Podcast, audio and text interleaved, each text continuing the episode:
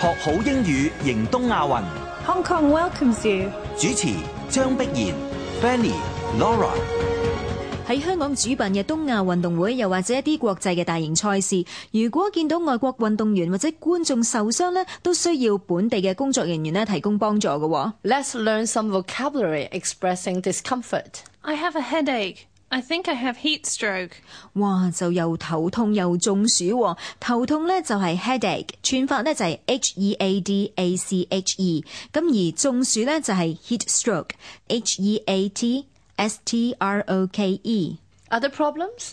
I have a stomach pain and bad diarrhea. Do you have anything I can take? 哇！呢、個運動員真係可憐啊，又肚痛又肚屙嚇。肚痛咧就係 stomach pain。The spelling is S T O M A C H stomach P A I N pain. 嗯 diarrhea spells。 D I A R R H E O A diarrhea. And you have other problems too。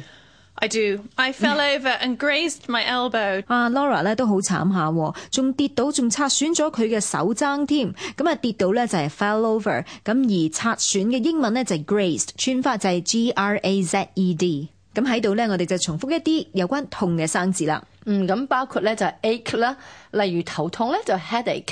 肚痛咧，我哋可以咁講 stomach ache and You can use alternatives such as stomach pain or my stomach hurts. 嗯，咁啊至於食錯嘢呢，咁就會好容易肚屙啦。Food poisoning will cause Diarrhea.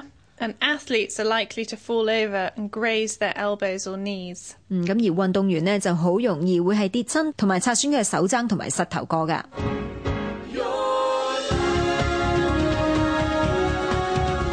Hong Kong welcomes you. 香港電台文教組製作，職業英語運動全力支持。